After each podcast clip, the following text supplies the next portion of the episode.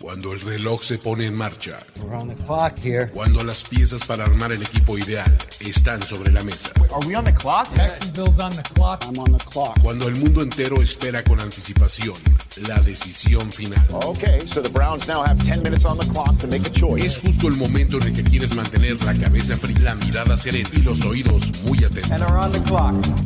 On the clock. On the clock. Primero y diez. Primero y diez. El juego que solo unos pocos privilegiados pueden experimentar. Con Jorge Tinajero. Con Jorge Tinajero. Y Luis Obregón. Y Luis Obregón. On the clock. De primero y diez. Are now on the clock.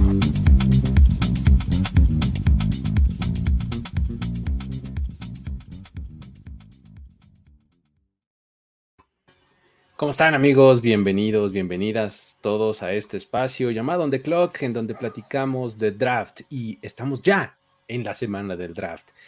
Emocionense amigos. Claro, Tres días, Claro que sí. tres No días. es para menos. Por fin llegó. Estamos martes, miércoles y el jueves estaremos ya en la primera ronda. Eso ya es mucho. Después de eh, más de 20 programas, estamos aquí. Todavía estamos en, en nuestro último, digamos que de, de días fijos, ¿no? Que teníamos, que eran lunes y jueves, ¿no? Vamos a ponerle último en este formato. Exactamente, de, días fijos. Pero pues de aquí al jueves, si se nos ocurre hablar de que la mosca se paró en el lado equivocado del hombro izquierdo del tackle y derecho de la universidad, de no sé, te lo vamos a hacer. o sea, así de específico nos podemos poner, así que estés tranquilos. ¿Sale? Entonces, eh, les doy la bienvenida a este espacio, Luis Obregón. Eh, estoy acompañado, como siempre, de Jorge Tinajero y Diego Lozano. ¿Cómo están, amigos?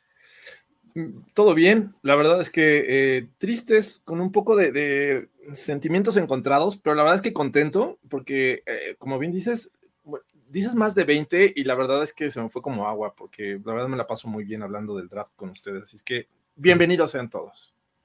Diego, Estoy muy feliz de este programa de On The Clock. Estoy emocionado por la semana del draft. Por fin lo logramos. Logramos llegar a la semana del draft. Solamente unos días faltan para que, para que llegue el draft y estoy más que emocionado. Es la, la mejor época del año. Exacto. Sí, la, em, hay. Pues, e- el off-season se, se parte en draft y nada, ¿no? Sí. Básicamente, entonces, pues, draft es la parte más padre, ¿no? Pero bueno, este. ¿No se escucha en YouTube? Digo, hay gente que está de YouTube, él me imagino que se pasó a Facebook, vamos a ver si los de YouTube nos confirman con dedito arriba, si es que realmente nos están escuchando. porque, Exactamente. pues, Sí, no sé, este, ojalá que sí, yo creo que espero que sí se escuche, pero este, Alejandro, eh, tú venos por donde más te guste, eh, la plataforma que a ti mejor te acomode. ¿Sale? Este, um, hoy vamos a platicar de posibles sorpresas, posibles, eh, y, bueno, es que el, el tema grande, general, que va a unir nuestras diferentes secciones, es las sorpresas de la primera ronda. No lo vamos a acomodar de una manera o de otra, preguntas, propuestas, este, nombres, equipos, no sé qué, pero al final de cuentas, como que todo lleva a que podría ser sorpresivo durante esta primera ronda, ¿sale? Este, pero no sin antes comenzar con este sí va a ser el último jugador que digamos, este, que no está tan visible y que queremos poner en el radar de los demás. Este, échanos a uno, Diego, venga. Este, no, no por nada lo puse al último porque me parece que es uno de mis jugadores favoritos del todo el draft. Se llama Zach Tom, tackle de Wake Forest. Es, un, es alguien que me encanta por todos lados. Para mí puede ser un talento real de segunda ronda. Lo veo posiblemente dentro de mi top 7 de jugadores de tackle. Eh, creo que la gente lo está infravalorando demasiado. Es, un, es alguien que va a sorprender demasiado cuando alguien lo agarre en la segunda ronda. Y yo eso lo digo que va a pasar. Y que Zach Tom se va a volver completamente loco en la NFL. Ves lo que hizo en su Pro Day y es verdaderamente increíble. Eh, 9-10 de Broad Jump, 3 Cone 7.32, percentil 96, Vertical Jump 33, 33, 33, 33, 93 percentil. Eh, 4 Yard Dash 494, percentil 93. O sea, por todos lados donde lo veas, Zach Tom es, 4.93. es increíble. Eh, y igual en las 20 yardas fue 447, percentil 94. Lo de Zach Tom es increíble físicamente y también en el film es increíble. O sea, lo que puede hacer no solamente en pass pro, sino también el juego terrestre, puede aportarte por todos lados. Me parece que es alguien increíblemente infravalorado, que puede jugar como guardia también, pero que tiene la oportunidad para, para mí puede ser un legítimo tackle derecho en la, en la NFL. y lo va a hacer increíblemente bien. Para mí va a ser de las sorpresas de este draft y para mí de los sleepers más grandes para cualquier equipo que llegue. Buenísimo, suena, suena bastante bien. Ya hay aquí hasta quien lo, le está asignando equipo, ¿no? ¿En, en qué ronda? ¿En qué ronda puede salir, Diego? Yo lo veo en la segunda ronda. eh, creo que sus suelos son como la tercera ronda posiblemente. Ok, segundo día. Sí. Segundo, o sea, día 2, exactamente. Eh, Zach Tom de, eh, nos dijiste, Wake Forest. Forest. exactamente. Muy bien, ya está. Eh, Jorge, ¿quién es el, el seleccionado para ti para ser tu último jugador de esta sección? Ya con este me despido y no puede ser una excepción de no hablar de un jugador que es, viene de una universidad pequeña, eh, como lo es eh, Fayetteville, y además State, o sea, no solamente es Fayetteville, sino Fayetteville State. La estatal, además. Exacto, la- es la estatal, de, de un lugar que se llama Fayetteville, que está en North Carolina. Este lugar, ¿qué tiene eh, de particular? Bueno, es una comunidad en la que es muy fuerte el básquetbol, la afición al básquetbol es muy fuerte, y a pesar de ello, el muchacho Joshua Williams decidió ir por el lado del fútbol. Eh, es, es un tipo que además tiene un background de eh, track, es decir, de, de pista, eh, fue atleta, eh, rompió cualquier cantidad de récords en, en high school en cuanto a 100 metros se refiere, así es que ustedes podrían decir, wow, es, es un tipo bastante rápido, aunque su- sus 40 yardas tiene la marca de 4.51, que para los estándares que hemos visto esta, en esta clase de 2022, pues la verdad es que no es de los más rápidos, pero bueno, tú cuando lo ves eh, eh, correr, parece que lo está haciendo en cámara lenta, porque es un tipo alto, es un tipo con extremidades muy largas, Ajá. pero que la zancada es, es demasiado eh, amplia, que parece que va en cámara lenta, pero es muy difícil de, de tanto alca- alcanzar cuando intercepta un balón. Y ya lo verán, porque él es cornerback. Es cornerback. Él comenzó en high school en fútbol jugando como wide receiver. Entonces tiene esta ventaja de saber cómo el rival que tiene enfrente va posiblemente a correr la ruta, cómo está parado, cómo está todo el de- desarrollo de la jugada, porque conoce muy bien la posición. Él en su último año en high school se pasa a la posición de cornerback y ahí empieza a jugar y decide irse para Fayetteville State, que es justamente la universidad donde, eh, bueno, donde estuvo su madre. No, no sé si tienen tema- un, un tema ahí medio familiar, eh, porque pues su mamá fallece eh, cuando él tenía seis meses y como que yo creo que una manera de ¿Seis- honrar. Sí, ¿Seis, meses de edad? a los seis meses queda eh, huérfano de madre. Entonces se va, decide irse a esta universidad. La verdad es que no está en el radar, pero es un talento que no, no solamente está considerado eh, alto para venir de esa universidad, porque es de segundo día, es talento de segundo día. Podríamos verlo por muy alto salir al principio de la tercera ronda. En una de esas podría bajar a, a la cuarta, pero creo que eh, es, es alguien que hay que considerar porque ha jugado y tiene experiencia tanto en, en esquemas de zona como personal. Gracias a sus extremidades largas, pues le ayuda mucho a, la cobertura, a sacar de balance al, al rival que tiene enfrente. Eh, como tiene esta situación de haber jugado como wide receiver en los balones por altos, va muy bien por, por, ellos. Eh, obviamente se le dificulta un poco el tema de, cambios de dirección, porque cuando le suele dar la espalda al coreback, se pierde totalmente. Bueno, pero pues no todos son perfectos.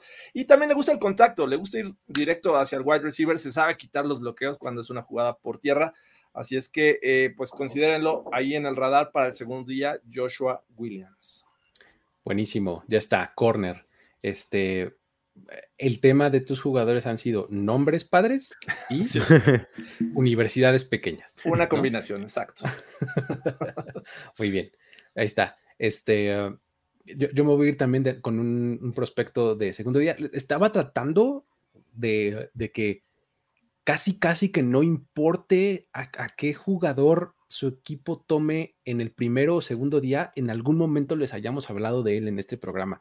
Okay. No sé si lo logramos, creo que nos, nos van a faltar sobre todo offensive guards y, y, y centers, ¿no? O sea, de, de, uh -huh. esos dos igual y nos faltan algunos, pero este, háganos el paro y denos chance.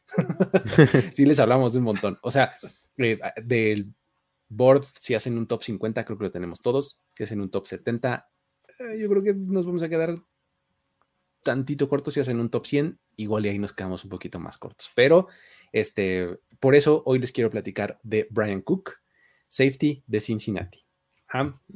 Eh, Brian Cook bueno. es un tipo que es tu prototípico safety de caja, ¿no? Es tu strong safety porque es un gran tacleador, ese tipo que quieres ahí en tu caja porque es muy bueno para eh, este, detener el juego terrestre. El juego por aire está bien, es suficiente, pero no es eh, su fuerte, o sea, no es brillante para eso, ¿no? O sea, lo hace bien, se mantiene vivo, pero de repente eh, como que se pierden, sobre todo en las rutas profundas, ¿no? Este, pero él juega muy bien en la caja, es bastante agresivo, o sea, lo ves taclear y, terminar la jugada fuerte. Luego esa agresividad medio le juega en contra, play action es su, su Bane, ya sabes, así, del play action y el tipo está así de cuernos y el balón así por encima de su cabeza, ¿no? Este, eso a veces le cuesta. Em, pero es un tipo que además tiene, una proyección interesante en su carrera porque él en, en, la prepa, cuando salió de la prepa, no recibió más que una oferta de, boca, de beca y fue de la Universidad de Howard. O sea, nadie más quería que, jugara para él, ¿no? Entonces entra Howard y este, juega dos años ahí, de hecho empieza jugando de corner en Howard y para transferirse logra, logra irse a Cincinnati.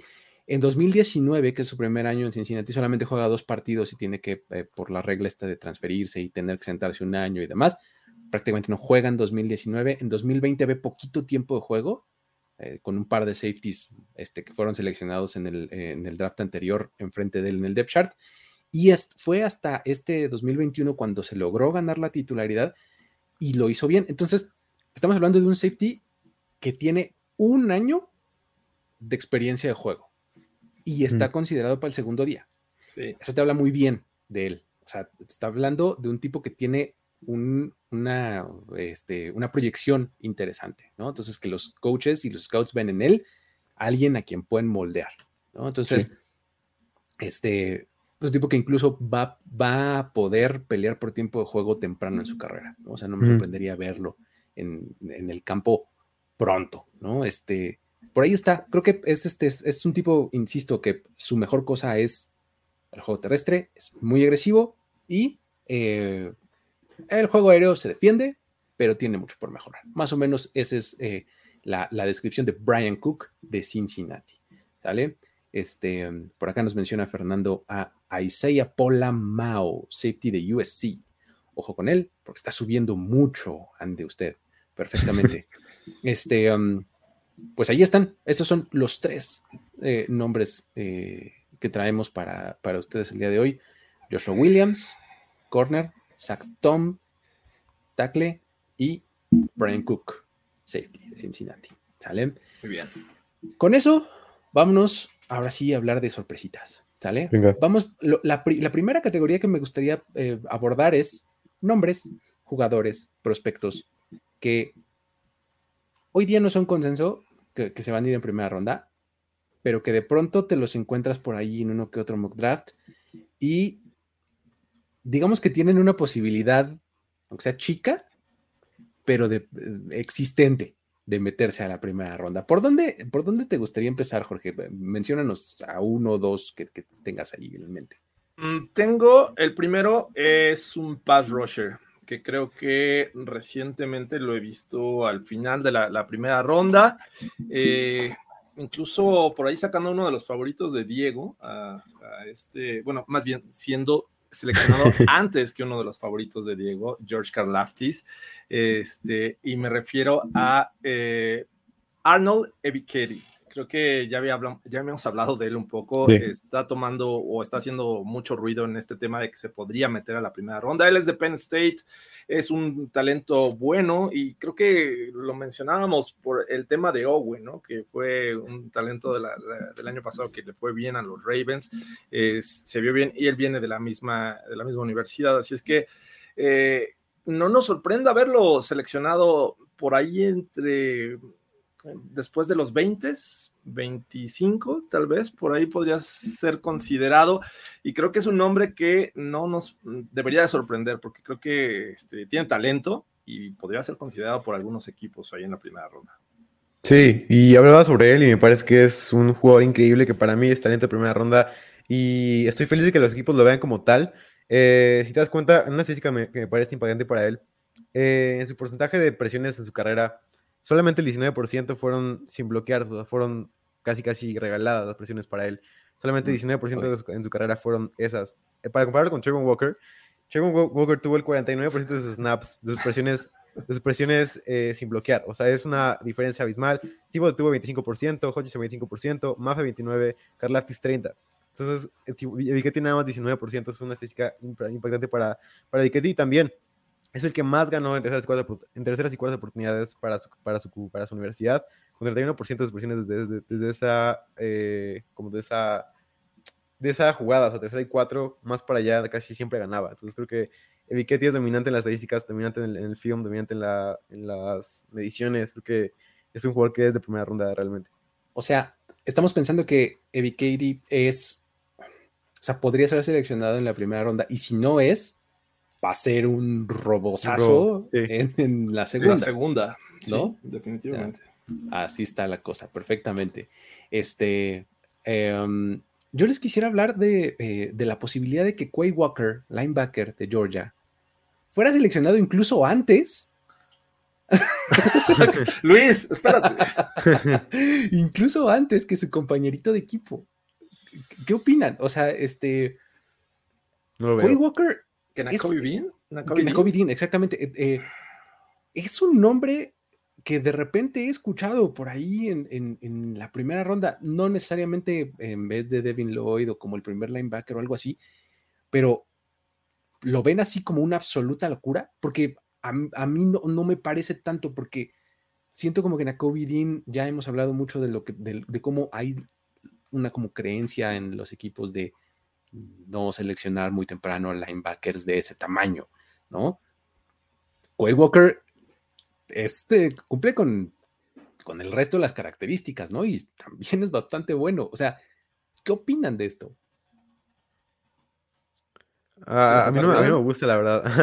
a mí no me gusta nada. eh, creo que mi silencio habló porque quería que, quería que Jorge, Jorge le diera la, la soga. Pero, pero es que Quay, Quay Walker me parece que su producción fue mucho menor a la de, a la de Nakobe Dean y obviamente los, los trades son posiblemente mejores, pero sabes, algo que yo critico y que me parece que fue de los peores como consejos que le pudieron dar a Nakobe Dean es que no corría las 40 yardas, porque si hubiera corrido las 40 yardas, hubiera corrido posiblemente 4-4 y la gente estaría completamente vuelta loca con él.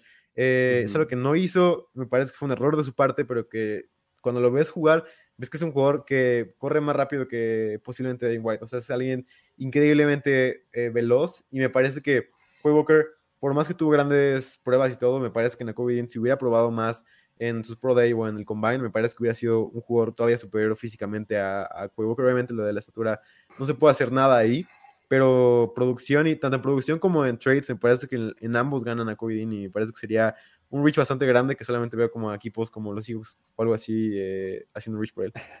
Sí, no. eh, me, me cuesta trabajo creer que se vaya a meter y sobre todo que vaya a salir adelante de, de Nakobe Dean, ¿no? Eh, A lo mejor te puedo creer que salga adelante de Nakobe Dean, pero no en la primera ronda. Eh, es algo que va ligado a, ese a lo es- que ajá, tengo más adelante preparado. ok, Porque eh, el tema de linebackers es uno que quiero tocar más Ajá. adelante, pero bueno, así nada más de bote pronto les digo, creo que en la primera ronda no se va a meter Quay Walker. ¿Tú tienes algún nombre que nos quieras echar, Diego? ¿Alguien que Tengo, creas? tengo dos quarterbacks que Venga, terminé ver. mi mock draft que va a ser pronto el primer día es para mi último mock draft. Y tengo a más de dos quarterbacks en, en mi en mock draft. De hecho, tengo a cuatro quarterbacks en, en mock draft. Eh, me parece que los equipos se van a volver locos al final de la, de la primera ronda. Eh, Sam Howell y Matt Corral son dos jugadores que me parece que se van a ir al final de la primera ronda. Matt Corral me parece que va a ser un trade-up que van a hacer los Seahawks en el 28. Me parece que van a subir los Seahawks para agarrarlo. Tienen 40-41 seguidas. Me parece que van a utilizar uno de esos dos para poder subir con los Packers. Y, así creo que ambos ganan, ganan. O sea, creo que es un ganar-ganar. Eh, de, hecho, partiendo desde que los wide receivers de los Packers ya no va a estar disponibles, o sea, no va a estar ni Traylon Burks, me parece que no les gusta George Pickens tampoco. Van a bajar para poder obtener un wide receiver y que no sea un reach total. Los hijos van a conseguir a Matt Corral, que se ha, se ha, ha habido rumores que lo aman por completo, que vemos esa foto donde, donde Pete Carroll habla con Matt Corral en el combine. Eh, me parece algo que tiene que pasar y va a pasar en un trade-up en el final de primera ronda. Y Sam Howell me parece que es después de Malik Willis el que más sí lo tiene de toda la clase. Y es algo que no se habla mucho, pero para mí Sam Howell puede crecer increíblemente, sobre todo en la banca. Creo que es un jugador que le falta todavía un poco de pulir este tipo de, de trades grandes, pero tiene el brazo, que es un brazo increíble, que pocos quarterbacks tienen en esta clase. Tiene el brazo para poder ser, ser muy bueno y creo que detrás de Jared Goff puede ganar por completo. Me parece que Howell en el 32 va a ser algo que tengo ya cantado para mí. Sam Howell, ese era su selling point, ¿no? Desde el año pasado, sí, Sí. brazote, Sí. tal cual. Hay que verlo. Y pues, sí, o sea, tiene un brazote nada más que no tuvo la temporada 2021 que, esperábamos que tuviera como para convertirse en el consensus first overall pick, ¿no? De- Sí. ¿Cómo ves tú pues, las posibilidades de esos dos quarterbacks, Jorge? De hecho, yo traía a solamente uno de los que menciona Diego y es Matt Corral. Me parece que Matt Corral va a ser ese jugador que van a buscar al final. Algunos equipos que necesitan coreback, que necesitan explorar esta posibilidad y además aprovechar el quinto año de contrato. Mm, Puede ser el 28, creo que el 32 se presta muy, muy bien para que lo hagan si es que los Lions mismos no quieren quedarse ahí y agarrar a Matt Corral. Sam Howell me gusta, pero no sé, siento que, que hay, hay dudas que, que me parece que van a alejar a los equipos. Y ya para considerar eh, a Matt Corral o a Sam Howell al final de la primera ronda es porque ya debieron haber salido al menos tres corebacks, creo, que, son mejores. Entonces, me parece que el tope deberían de ser cuatro corebacks a lo mucho en esta en este primera ronda del draft. Fíjate, de- acá en- entre los comentarios nos, nos piden mucho de este, de que si la apuesta, que si ya está en la casa de apuestas, no sé cuál, etcétera. Denos unas horas. El día de mañana tenemos un especial de este, apuestas rumbo al draft. Entonces, esas mañana en la tardecita van a estar todas atacadas así de lleno, ¿va? Entonces, este, eh, eh, no las, no las olviden y véanos mañana como por ahí de las 4 de la tarde vamos a estar. ¿Sale? Este, um, perfecto. Vámonos con, eh, yo les voy a aventar otra que pues no podíamos dejar de mencionar, que es el mismísimo Sky Moore, ¿no? Sky Moore, ah, siento que hay equipos en los 20 altos que podrían hacer, o sea, Sky Moore además es como la vía de ejemplo de decir, hay siete receptores que podrían irse Sí. en, eh, al final de la primera ronda. Te llames Sky Moore, te llames Christian Watson, George, George Pickens, este, Johan Dodson. Jahan Dodson, exactamente todos ellos eventualmente podrían meterse a los 20 altos, ¿no? O sea, no, no, no sé qué opinen. ¿Hay alguno que les guste más que otro?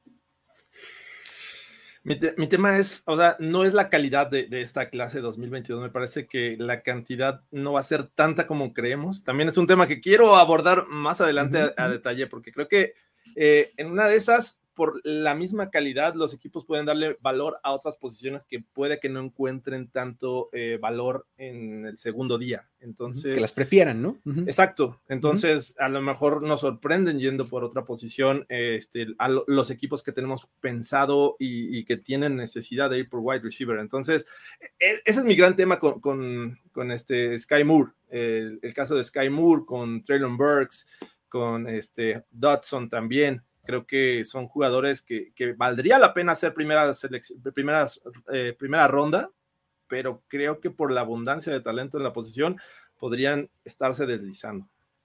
Buenísimo.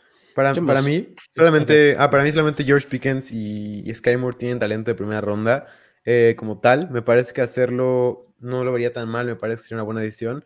Pero hacerlo por Jahan Dodson o hacerlo por Christian Watson me parecería un poco rich. Pero solamente para, para verlo, yo, veía, yo veo bien que Sky Moore vea- esté en primera ronda. Para mí es un talento top 25 posiblemente. Para mí es un mejor wide receiver que Traylon Burks, que es algo que por lo que me han matado bastante en la comunidad fantasy, que en donde, aman y tienen a Traylon Burks como su wide receiver uno en todos lados.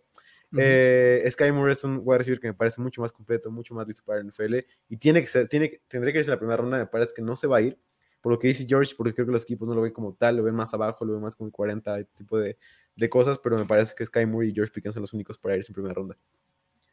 Buenísimo. Vamos a echar un par de nombres más y luego le entramos ya más a, a- a temas en, en vez de nombres, ¿va? O sea, eh, para ampliar más la conversación. ¿Quién quiere echar uno? Jorge, ¿tienes uno que quieras aventar? Sí, eh, bueno, ya hablábamos de Matt Corral, ya lo dije, y alguien que, que me, me sorprende, que al principio me costaba mucho trabajo creer, porque eh, creía que, que los running backs no, no podrían salir en esta ocasión en primera ronda. Creo que el tema de Brice Hall está creciendo eh, con los Bills. Ya lo vi en varias ocasiones, ya vi algunas referencias de que puede ser una realidad y me cuesta mucho trabajo porque eh, estaba yo considerando que, que, el primero ni siquiera iba a ser Brice Hall, era Kenneth Walker. Entonces, bueno, creo que una sorpresa es que salga antes eh, Brice Hall y la segunda es que se meta a la primera ronda con los Bills, justamente un equipo que eh, a, le ha costado mucho trabajo establecer el juego terrestre con sus running backs. Eh, pre, ha preferido, no sé si porque no se siente cómodo con sus running backs generando yardas por tierra, eh, darle el balón a, a, Josh Allen. Y ya teniendo un Brice Hall, esto pueda cambiar. Pero bueno, a fin de cuentas me ha costado mucho trabajo de creer, pero creo que puede ser una realidad el caso de Brice Hall. Ay, ay, ay. Sí, yo también lo he visto. Sí. no estoy muy contento al respecto, pero pues sí, se ha, se ha visto, ¿no? ¿Cómo lo ves tú, Diego? Sí, creo que, o sea, tiene toda la producción para poder irse en primera ronda y creo que si hay un equipo donde podría irse y no verse tan mal serían los Bills, porque, o sea, me refiero al, al, pick, porque tienen todas las posiciones llenas, o solamente irías por el mejor jugador en tu board. Aún así no creo que sea el mejor jugador disponible, pero creo que Brice Hall tiene todo para poder... Eh, si, si, en un, si, en un, si, en un, equipo no va a ser tan malo el pick, me parece que ese equipo serían los Bills. Sí, es exacto. Es este. Estás en esa posición si eres los Bills de poderte dar un lujo, ¿no? Y un pick de lujo, en este caso, sería tomar a Brice Hall, sí. ¿no? Sí. Es una gran definición, ¿no? Este, pero bueno, eh, échanos un, un, último nombre, Diego, y luego nos movemos a lo que sigue. Venga. Sí, este es uno de mis jugadores favoritos del draft. Es Jalen Petrie de Baylor, el defensive back que puede jugar como safety o como slot cornerback. Me parece que es alguien que puede meterse dentro del top 32. Me parece que es un gran safety, un gran cornerback, como lo quiero usar. Puede usarlo por todos lados, realmente. Jalen Petrie es alguien que puede ganarte en slot, puede ganarte como safety y que es alguien que produjo como tal en el colegial. Alguien que no, no permitió muchas, muchos, muchas jugadas terrestres. Es un, alguien que lideró por completo la, el juego terrestre. 47 detenciones en el juego terrestre tuvo, que fue top 10 en la nación. Jalen Petrie puede ganarte no solamente como cobertura, sino también el juego terrestre. Me parece que muchos equipos quieren a este jugador. Es alguien que ha, ha crecido cada vez más en este proceso de draft. Y me parece que puede ser entre la, primer, entre la primera ronda o si no, dentro del top 35. Ese, ese fíjate que eh, creo que les hablaba la, la, la, semana pasada, el programa anterior, de lo valioso que me parece la posición de safety en el día 2. Sí. Es justo por nombres como, sí. como Petrie, justamente, ¿no? O sea que la verdad es que el que se lo lleve va a tener un gran jugador, ¿no? No, no sé, ¿en dónde lo verías encajando en el primer día? O sea, eso es lo que me cuesta trabajo. O sea, que, alguien, que algún equipo diga, va, échame a Jalen Petrie y voy a dejar pasar a estas otras opciones. Yo vería posiblemente en el 30 con los Chiefs si es que George Karaftis no se va. Me parece uh -huh. que los Chiefs son un buen fit para, para él. Eh, para mí esa es su última oportunidad de irse dentro del top 32. Creo que después los Jaguars, los Jets, cualquiera de esos equipos va a tomar a Jalen Petrie. Ya al principio de la segunda. Sí, cualquiera de esos me parece que lo va a tomar. Pero en okay. primera ronda me parece que serían los, los, Chiefs. Sí, yo también creo que por las cualidades de Petrie, eh, los Chiefs es un excelente fit para, para él. Eh, es algo que, que regularmente hacía mucho Tyrann Matthew digo, guardando las proporciones, sí. pero creo que eh, Matthew jugaba mucho en la caja, jugaba mucho en el slot, pero también lo veías en, en, lo profundo del terreno. Entonces creo que si no pasa, si pasa de los Chiefs y no es seleccionado, pues sí, desafortunadamente va a caer, pero eh, ahorita también les voy a tocar otra, otra aseveración que traigo que eh, va de la mano de los safeties. Sale, vamos a pasar entonces a ese asunto. El, lo siguiente que vamos a hacer es, vamos a hacer una afirmación, ¿no? Y de ahí la discutimos en cuanto a si es sorpresa, si es posible, si no, este, para ver qué tal se pone el asunto, ¿va? O sea, échanos eh, esa que tenías en mente, si quieres, Diego, digo, Jorge, para no alejarnos demasiado del tema. Ah, ok, entonces empezamos con el tema de safeties. Me parece venga, que venga. Eh, tres safeties van a ser seleccionados en la primera ronda. Tres safeties. Tres safeties. Puf, a ver, pongámosles nombre. Kyle Hamilton, Hamilton, Daxton Hill y Petrie. Sí, Petrie. Jalen Petrie. Wow. Ok. ¿Cómo lo ves, Diego? Uh, Sabes, me gustaría que pasara, pero no lo, no lo va a pasar. Así que, a mí se me sea, hace que es o Daxton Hill o Jalen Petrie. O sea, como que uno sí. de esos dos se, se eliminan entre ellos. Hamilton, ¿no? Creo que también Sí, Luis en Hamilton sí. conversación. Sí, también podría ser en una de estas. Para mí es alguno de esos tres que el que se va a ir. a- o sea, creo que podría haber, podría haber tres safeties eh, en el caso de que Petrie se vaya, a lo- digo que Daxon Hill se vaya a los Eagles, un poco más arriba de lo esperado. Ah, que lo tomen los ok. Eagles y después que los Bucks seleccionen a Louis Sin, que me parece que es un fit perfecto por lo mucho que juega en la caja y lo mucho que utilizan los, los Buccaneers a los safeties en la caja. Me parece que Louis Sin sería un gran fit para los Bucks. Me parece que ese sería el escenario donde debería tres safeties. eh, pero creo que es Daxon Hill. Si no, si es que no lo agarran los Eagles, si es, lo agarran más abajo, me parece que ese es el, el cielo, el, el suelo de, este, de, esta, de esta clase de safeties. Muy bien. Está bueno, está bueno. A ver, échanos una, eh, una afirmación, Diego, tuya. A ver. ¿Sabes? Yo no entendí bien el concepto y puse nada más como algunas, algunos rumores que había. Venga, venga, venga. que había. tú- No estoy de acuerdo, cabe, cabe decir que no estoy de ahorita ahorita lo convierto en una afirmación, fíjate. Ok, ok. Eh, ¿Sabes? Algo que, que he visto por todos lados y que me hace perder la fe en la humanidad es que Jeremy Jones va a ser un pick top 10 por encima de Thibodeau. Eh, no lo veo ni como top 10, ni como, ni como que un Thibodeau. O sea, me parece Está, que es un pick top 32. No lo, no lo veo como ni siquiera como primera ronda.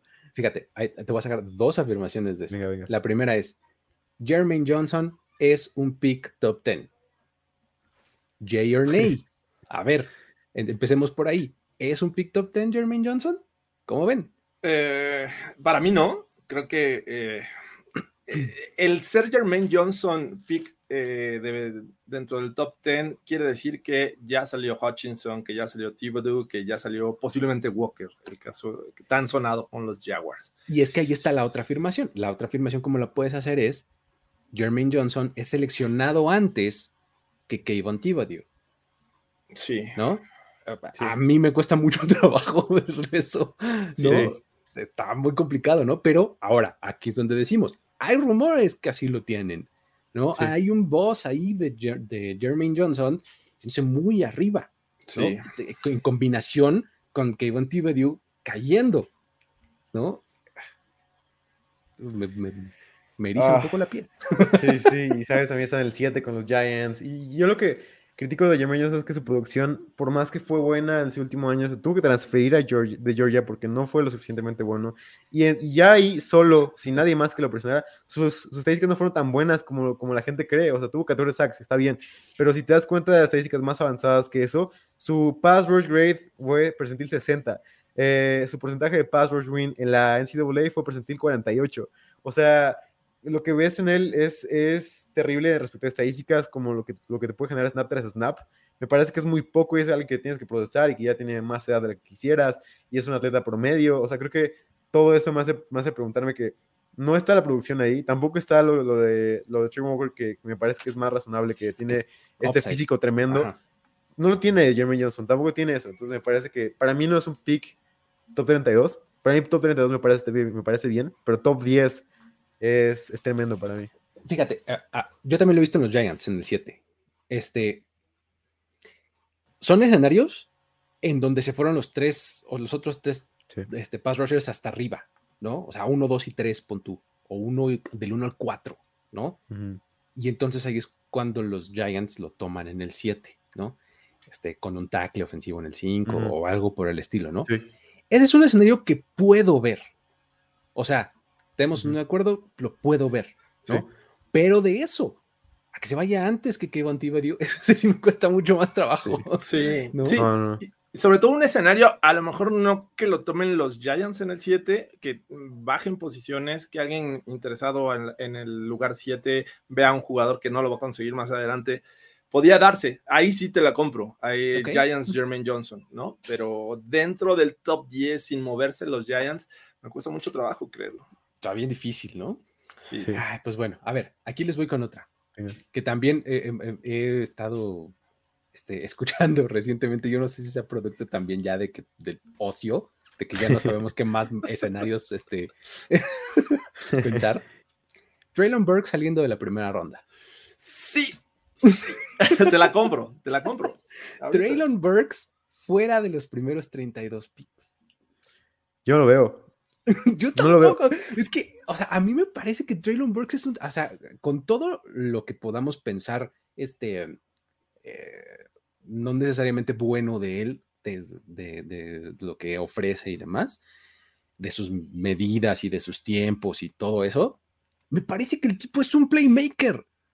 O sea, es uno de esos jugadores que además, o sea, por lo que entiendo que puede estar bajando, es que es muy dependiente o, probablemente sea uno de esos jugadores que, va a depender mucho en dónde esté, de qué tan bien se vea. Ajá. Traylon Burks en un mal fit se va a ver mal. En cambio, Traylon Burks en el fit ideal va a ser este Rookie of the Year, casi casi. O sea, así de amplio es el margen para él. No sé qué opinen. ¿Cómo lo ves, Jorge? Yo, yo comienzo a creer que, que el tema de Traylon Burks se puede dar así como lo estás afirmando. Creo que por lo que ya les venía platicando y una de las aseveraciones que también traigo esta noche es, a ver, creo que van a salir solamente cuatro wide receivers en la primera ronda. Y eso haría que Traylon Burks quedara fuera. Para mí, mm, Traylon Burks no es de estos primeros cuatro eh, wide receivers que podrían ser seleccionados y van a ser pacientes muchos equipos con este tema.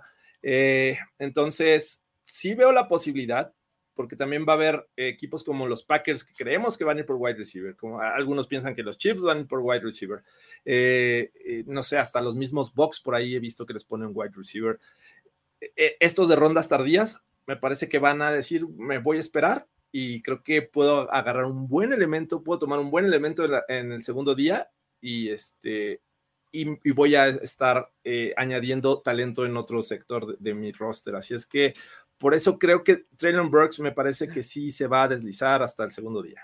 Fíjate, si tienes cuatro, entonces estás pensando en los dos de Ohio State. Ajá. En este Drake London y Williams. Jameson y James, Jameson Williams. ok. Sí, sí, Ok.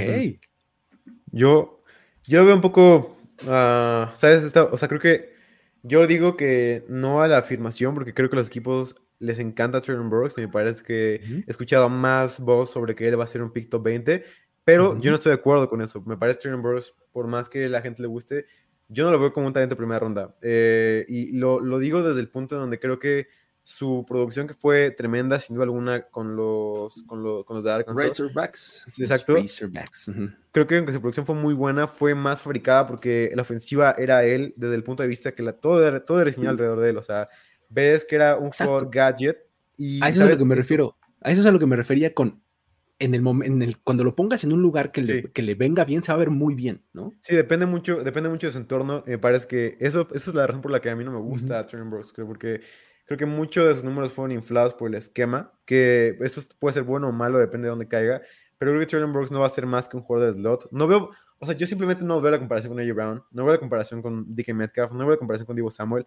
Me parece son tres comparaciones que lo subieron demasiado en el, en el momento, pero para mí es un jugador de slot que podría ganar solamente en el sistema donde no tenga un route tree completo, que es alguna de las mayores cosas que menos me gusta de él. No tuvo un route tree completo, pues es un jugador que tiene pocas rutas para correr, no es un jugador completo. Me parece que si lo puedes poner en un rol, que me parece que va a ser el caso, para mí se va a, a los Chargers o a los Cowboys, algunos, algunos equipos no lo van a dejar pasar porque es un atleta muy bueno, que aunque no probó así, así en el, en, el, en el Combine o en el Pro Day, es un gran atleta que puede correr por encima de los, de los cornerbacks. O sea, creo que eso es, es una realidad, pero yo creo que sí va a pasar o sea, no va a pasar que, que se vaya de la primera ronda, pero tampoco estoy de acuerdo de que eso pase. Sí, es, es que el, eh, eh, el, tipo con el balón en sus manos es muy peligroso. O sea, y creo que el, el, equipo que lo tome tiene que tener eso muy claro, ¿no? O sea, no estás tomando a tu receptor X número uno que va a la defensiva rival a esquematizar en torno a él. No. Es un tipo al que le tienes que manufacturar toques y que si le pones el balón en sus manos temprano en el down, agárrate, porque va a dejar a todos atrás.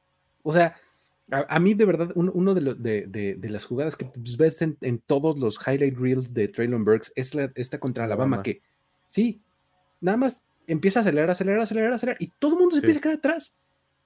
Es muy ilustrativo de lo que puede hacer Traylon Burks. O sea, no lo alcanzan, ¿no? O sea, tiene una aceleración muy, muy, muy padre. Eso es lo que me parece. Pero bueno. ¿Qué otra, Jorge? Eh, este Acabo de decir la de wide receiver, pero si quieres. Este, ah, perfecto, sí, cierto, la, de Cuatro. Ah, sí, yo tengo esta que, que, me encantó cuando la vi, cada vez lo veo más y es algo que me hace brillar los ojos porque ustedes saben lo mucho que amo a Charles Cross y, y es que Charles Cross se vaya dentro del top 5 a los Giants, me parece que, o sea, que los, Giants seleccionan a Charles Cross por encima de Neil o Equonu si están disponibles. Para mí, para mí Charles Cross ha sido mejor que Neil Equonu desde siempre. Eh, por lo que puede producir, o sea, creo que su pass pro es mejor que cualquiera de ellos dos. Lo que puede generar Charles Cross es para mí mucho mayor que lo que puede generar tanto como como Neil, lo que generó en colegial para mí fue mucho mejor que lo, que, lo de ellos dos. Obviamente el físico lo superó por, por bastante Equonu y Neil y por eso la gente se va más para ese lado. Y obviamente porque Neil está en Alabama y Equonu fue un jugador que dominaba por completo y que hacía pancakes y que la gente amaba por completo. Pero Charles Cross es lo más seguro. Y cuando, cuando escuchaba hablar a, a, un, a una persona con un GM lo que más decía el GM en el draft es lo que quieres es mitigar el riesgo, o sea, que no haya nada de riesgo. Charles Cross es el jugador que para hacer esto no es Neil, no es como Charles Cross es el jugador más seguro de esta clase de tackles. Es un jugador que lo pones ahí y se va a ver increíblemente bien al lado de Andrew Thomas. Me parece que Charles Cross debe de ser un pick top 5 y va a ser un top 5. Ok. a ver, fíjate, y de aquí podemos desgranar un poco la, este, la plática de tackles, porque hay, hay varias aseveraciones que pueden hacer. Una es, Charles Cross es un pick top 5. Hay otra que puede decir, Ike Mekwanu es el número uno en los Jaguars, que también la he escuchado, ¿no? O sea, por lo menos lo están considerando como una opción, ¿no? Vamos a hablar hasta de Trevor Penning, ¿no? ¿Qué tan pronto, qué tan tarde se puede ir, ¿no? Bernard Rainman, ¿se mete o no se mete a la primera ronda? Tyler Smith, que, lo hablábamos la, vez pasada, ¿se mete o no se mete a la primera ronda? ¿Por dónde le empiezas a entrar al tema de los tackles, Jorge? Sí, a, mí me parece que para creer en lo que dice Diego es porque ya salió al menos un tackle ofensivo y justamente es, yo veo o en el 1 o en el 3 de los Texans, eh, podrían ahí salir tackles ofensivos. Que para mí, yo tengo como que va a haber, mm, los equipos van a estar buscando más pass rushers al inicio que tackles ofensivos y veo los Giants como la posibilidad del primer tackle ofensivo. Entonces, si eso si debo de creer en ello es porque ya salió uno y Cross sería el dos, que para mí Cross tiene detalles en cuanto a, abrir huecos, es muy bueno protegiendo, pero tiene sus temas para, abrir huecos, entonces no es como que el, fit ideal o el que están buscando los Giants que quieren mejorar esta línea ofensiva, eh, veo mucho mejor la opción de Kwonu o, de Neil, pero me, cuesta trabajo creer en Charles Cross, incluso por aquí nos pone Alan Maciel Trevor Penning saliendo antes que Charles Cross.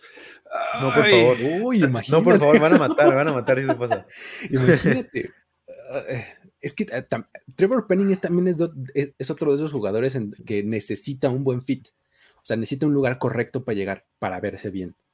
Necesita un buen coach de línea ofensiva, sobre todo, porque está muy verde todavía. Tiene una actitud padrísima y está increíble, pero necesita pulirse mucho. Entonces, si no tiene un buen coach de línea ofensiva, no se va a ver tan bien.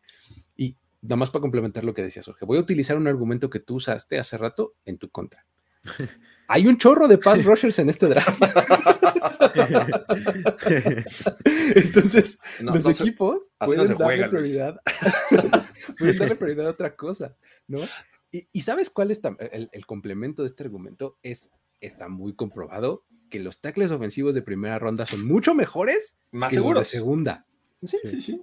¿No? O sea, si quieres un tackle ofensivo, agárralo pronto, porque los tackles de segunda y de tercera ronda rara vez salen bien, ¿no? Entonces, este, por eso es que podría haber escenarios en donde los equipos digan, no, ¿sabes qué? Échame a Trevor Penning, a este, alguien como Rainman o algo por el estilo, este, Tyler Por, a Tyler Smith, porque prefiero arriesgarme un poquito a tener que esperarme a ver si el de segundo día o de, en el de los casos tercero, a ver si me sale bien, ¿no? Sería lo único. Ahora voy yo con este, este contraargumento, porque ¿cómo les ha ido a los equipos que recientemente han tomado alto a un pass rusher? Alguien que, ha cambiado el rostro de su defensiva, ¿no? Eh, Nick Bosa con los Niners, en el caso de, los Commanders con... con Chillo. Chase Jones. Sí, ¿no? Este Garrett, ¿no? O sea, exacto. Entonces, son equipos que, le cambian el rostro a su defensiva, que pueden ser distintos y que pueden tener un tackle no necesariamente de, primera ronda en lo que más adelante refuerzan o incluso un argumento que usaba Diego, que la línea ofensiva es mejor eh, repararla en la agencia libre con experiencia que con un novato. Entonces, yo por eso creo creo que lo mejor en este momento es un pass rusher, pero bueno, cada quien tomará su, su, su lado, pero son perspectivas diferentes de, de- Sí, de total. analizarlo. Bienvenidas sean estos. Yo solo quiero dar un último take sobre, sobre Penning. Venga, venga. Y es que para mí no lo veo como un talento de primera ronda. Eh, y puede irse entre el top 10. Y para mí, creo que si, van a, si va a haber un reach, va a ser los Seahawks y va a ser por él.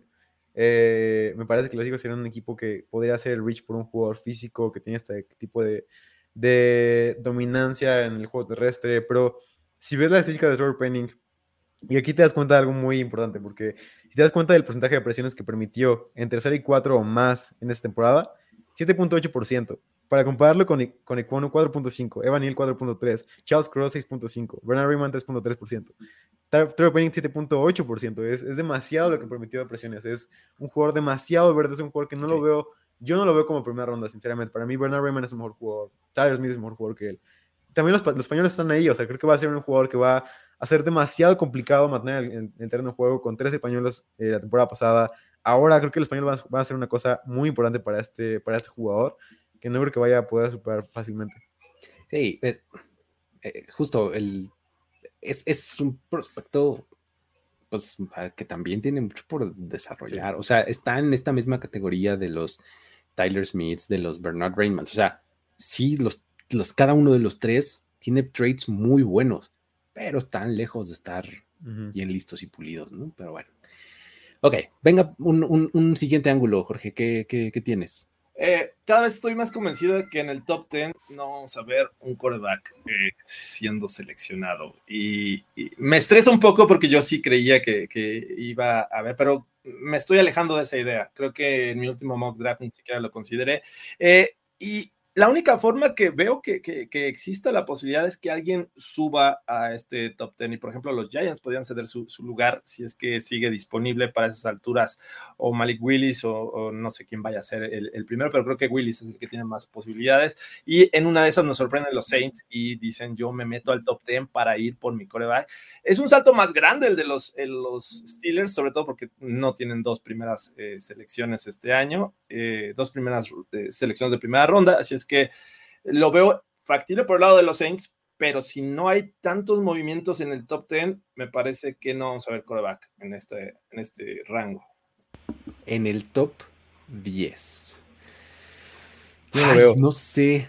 A ver, cuéntanos, Diego, ¿cómo lo ves? Yo no lo veo porque, ¿sabes? Para mí ya lo que tengo muy cantado es que los Steelers van a hacer un trade-up por Malik Willis, porque es su chico Malik Willis, lo quieren desde siempre. Hemos visto que desde el Senior Bowl vemos que habla, habla Sí, Mike Tomlin totalmente.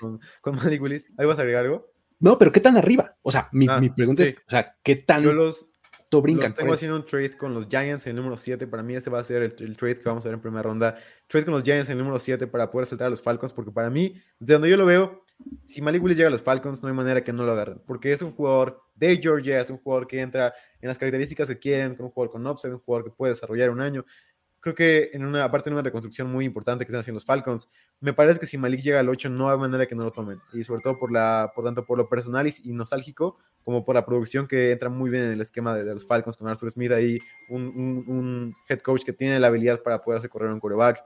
Me parece que Malik no va a pasar del 8 y me parece que los Steelers van a saltar ahí. Ahí va a ser el salto. Va a ser el salto para poder tomar a Malik Willis en el número 7 con los Giants y los Giants bajan al 20. Del 20 Al al 7. 7. Sí. Ese posiciones. Órale. Está, está bueno, está, está interesante. Este, en el top 10, híjole, a mí también me cuesta trabajo ver que no haya quarterbacks en el top 10, aunque sea un hito.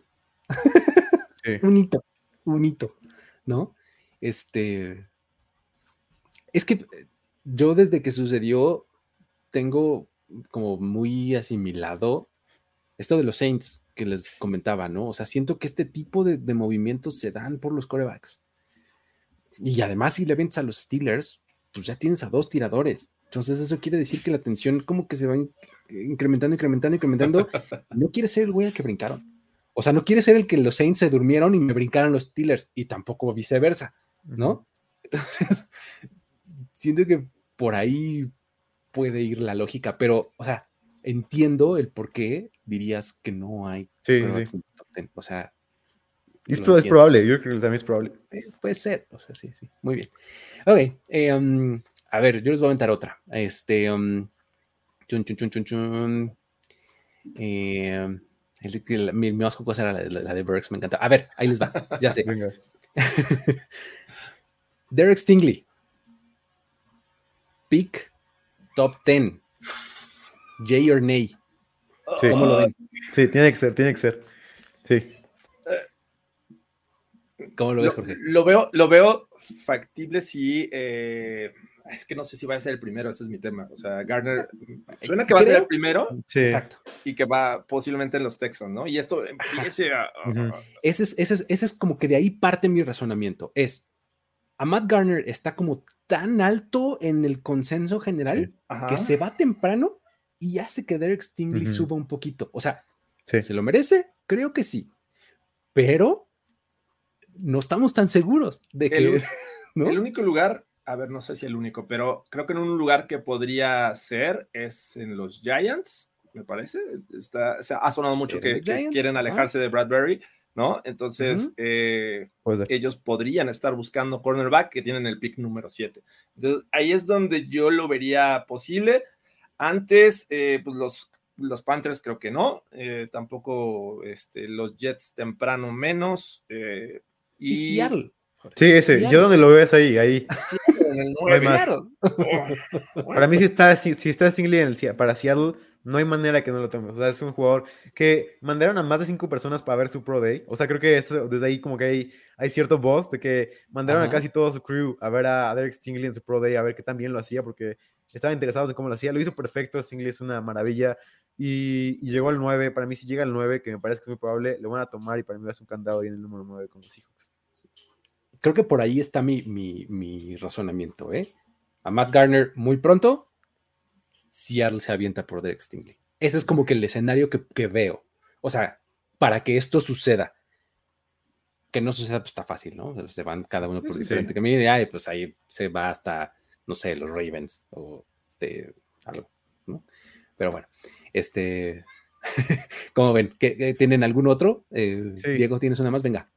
Tengo otro que está relacionado a mi último mock draft, que lo, se lo estoy un poco spoileando, pero también me gusta porque se lo Pasa estoy, nada, se este, comenta. Exacto, bueno. exacto, lo estoy comentando. Y tengo a los Saints subiendo al número 6 con los Panthers por Ike Mekwonu. Eh, ¡Oh, ¿ustedes guau! creen- No fue coreback, fue No, ofensivo. y esa es, la, esa es la afirmación que quiero comentar con ustedes. A ver. Para mí lo que van a hacer los Saints es que van a... Lo que van a hacer es, van a subir por, por un tackle. Y eso es para mí lo que va a pasar. Sí que Mekwonu está disponible, que me parece que va a estar ahí, porque como les digo, para mí los Giants van a ir con, con Charles Cross.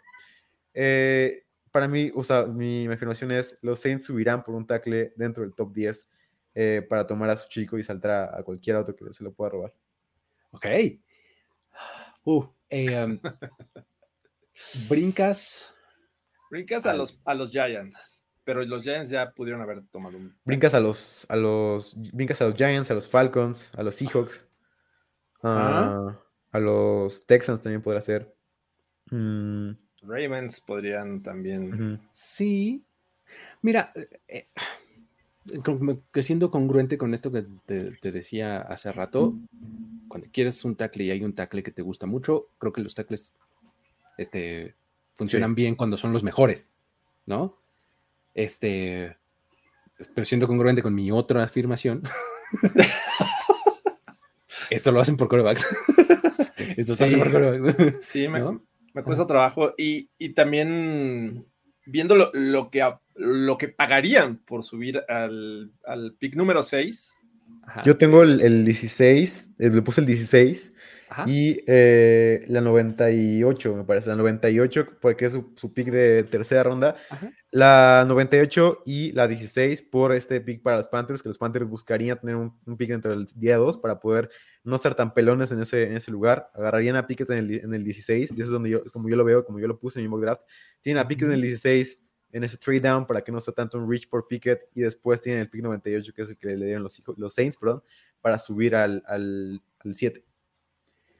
Al 6. Ok, ok, Eh, ok. Sí, me, me- me cuesta un poquito de trabajo. Sobre todo estoy tratando de, de recordar en qué nivel está Ecuono comparado con otros, otros recientes años de, de draft, ¿no? O sea, qué, qué otros Ok. tackles ofensivos pudieron haber valido la pena un movimiento de estos. O sea, que diga, "Ah, es que Cuerno es un talento generacional y no quiero que me lo quiten. Primero tendría que estar disponible en el 6, obviamente, Ajá. y pagar el precio para hacerte de, de este tackle ofensivo. Que digo, sabes? Es de los mejores de, de esta clase, Sí. pe- pero ¿valdrá la pena? Y sabes, ¿sabes también cuál es otra? Que creo que los Panthers ahí les dirían sí, pero cuesta premium. Sí, O sea, ¿no? O sea, si Pues tal sí. vez este, ah, tenga sentido en este, según el trade chart y no sé cuánto, pero necesito algo más, un poquito ¿no? más. Sí. Este, si quieres. Si no, no te preocupes, yo aquí hago mi pick, ¿no? O seguir Este, bajando. Exacto. Entonces, puede ser, pero creo que, creo que en ese escenario, o sea, sí, sí, o sea, y creo que va a ser eh, una constante, pues los Panthers van a pedir premium por su pick número 6, ¿no? O sea, van a decir, sí, sí, sí, porque vienes por el pass rusher, ¿no? Vienes por el coreback o vienes por, pero cuesta, ¿no? O sea, sí, un pick de día 2, por lo menos, además del swap, ¿no? De este, de primera ronda, por lo menos un pick de día 2, tal vez échame algo del próximo año o algo por el estilo, ¿no? Sí. Por ahí puede estar. Pero bueno, este, um, ¿tienen alguna más o, o- o- o leemos un poquito de la- lo que nos dice la gente acá? Eh, tengo, tengo uno que va de la mano con un comentario. A ver, échale, échale, a ver. Los Titans van por coreback. ¡Wow! A ver. a ver, y, bueno, los Titans van por coreback, En no la me extrañaría, ronda. pero en la primera ronda, En la primera ronda. A ver. Sí. eh, cuéntame cómo, cómo Mi tema es, ¿realmente Ryan Tannehill es la solución a futuro de estos Titans? Me parece que ha bajado de nivel. Lo que vimos lo- lo- cuando le quitó el puesto a, a este, se- que se fue a los Falcons, se me fue Mariota. Marcus Mariota. Marcus. Mariota. Eh, no hemos visto ya ese, ese nivel eh, de, de Ryan Tannehill. Me parece que ha ido a la baja y en una de estas podrían estar buscando al siguiente coreback o pues al futuro, en lo que tienen ahí todavía un poquito de Ryan Tannehill. Me parece que podrían jalar del gatillo dependiendo quién esté disponible. Si solamente hay dos eh, corebacks para cuando ellos, bueno, han sido tomados dos para cuando ellos seleccionan en la primera ronda, me parece que podrían jalar del gatillo. Y si es Reader, mejor. Me gusta el fit para, para estos, estos Titans. Para aumentar el morbo, solamente les quiero, les quiero decir, yo no creo que pase, pero para aumentar el morbo les quiero decir esto. Adivinen quién es el mejor amigo de, de, de, Ma- de Mike Brable. Luke Fickle, el head coach Ah. de la Universidad de Cincinnati. Exacto, y, Cincinnati, es este, y es un fit bastante, bastante importante con los Titans. Me parece que si hay alguien que le puede decir cómo juega Desmond Reader o cómo es, es el mejor amigo de, de, Mike, de Mike Vrabel, que es Luke Fickle, que es el head coach de los, de los Bearcats. O sea, creo que si pasa, creo que sería por Desmond Reader y sobre todo por esa conexión que podemos hacer. Eh, y aún así no lo veo, creo que van a esperar todavía un poco más para agarrar a quarterback. Muy bien, muy bien. está, está interesante. Este, mira, yo creo que. Uf.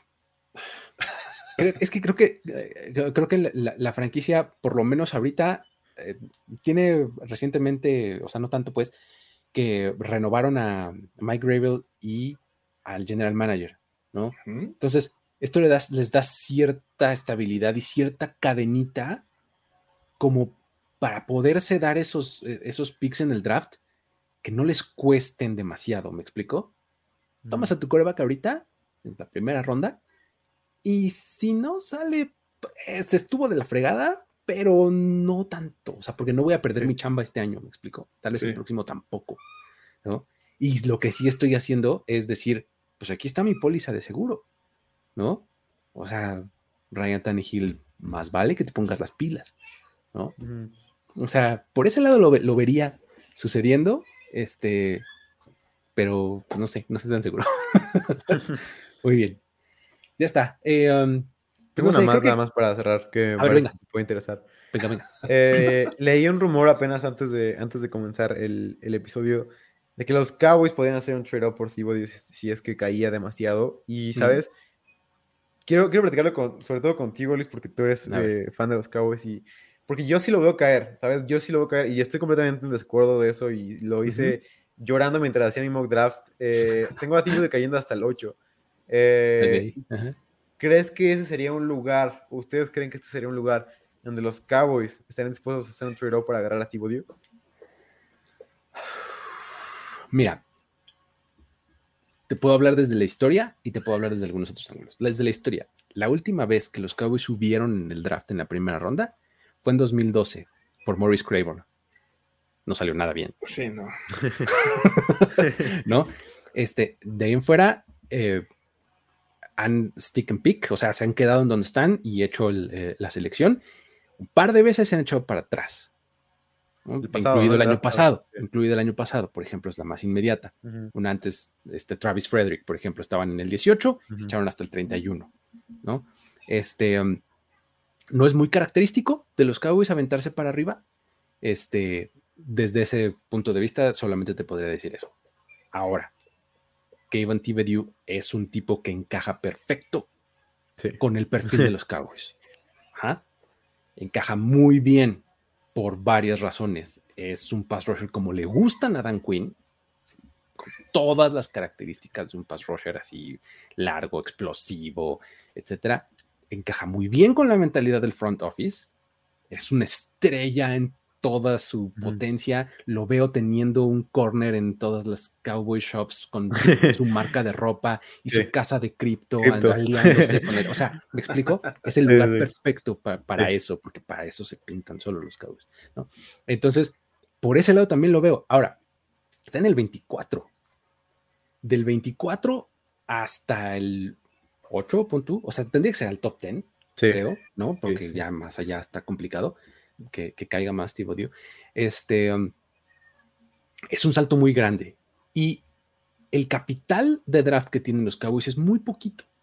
A pesar de que tienen muchas selecciones, tienen un montón de quintas rondas.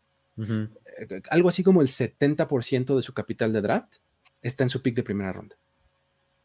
Entonces, me parece complicado. O sea, vas a tener que aventarle cosas del futuro. Sí. ¿no? Ese sería el único ángulo que yo diría, híjole, va a estar muy caro, cabrón. Y nomás donde no te salga, entonces vas Sí. a volver a tener un setback importante en tu franquicia porque no vas a tener primera del próximo año seguramente, porque eso te va a costar. Este, y es el tipo de movimiento que haces cuando eres una franquicia que sabe que está a un pass rusher de ser Super Bowl contender. Y la neta es que eso no son los Cowboys. ¿no? O sea, son un roster mucho peor que lo que era el año pasado. Sí. ¿no? Tienen muchos otros huecos que cubrir. Con ese capital de draft que tienen ahorita, no lo, no lo veo sucediendo. O sea, con todo eso, ¿encaja? Encaja perfecto. Eh, pero me cuesta trabajo desde el punto de vista de recursos que hay que utilizar para eso, ¿no? Así lo vería yo. Sí. Sí, sí, Estoy de acuerdo. Sí, es un salto demasiado grande que creo que no están dispuestos a hacer los Cowboys ahorita por el jugador que me digas.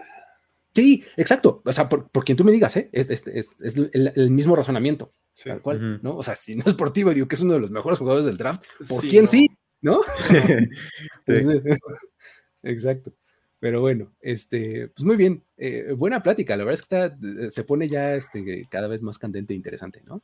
Ya saben los rumores de últimos días, ya cada vez, cada vez más va a haber rumores de, de, no sé, de los Jets que- amando a Jermaine Johnson, ese tipo de cosas. que.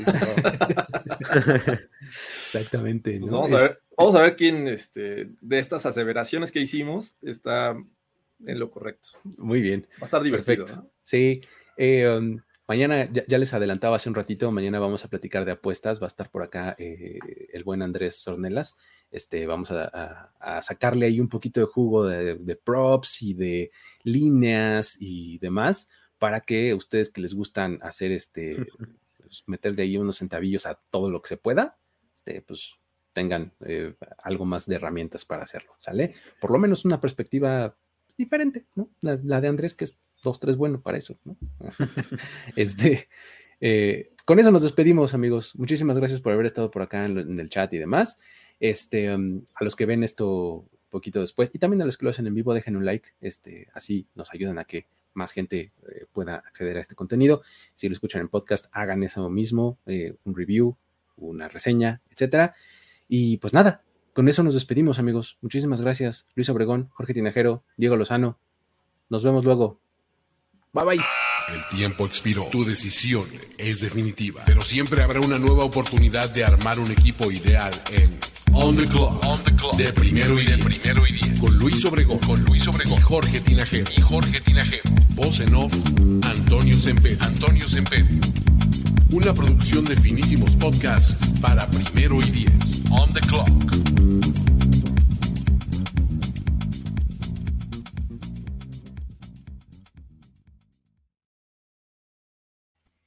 It is Ryan here, and I have a question for you. What do you do when you win? Like, are you a fist pumper?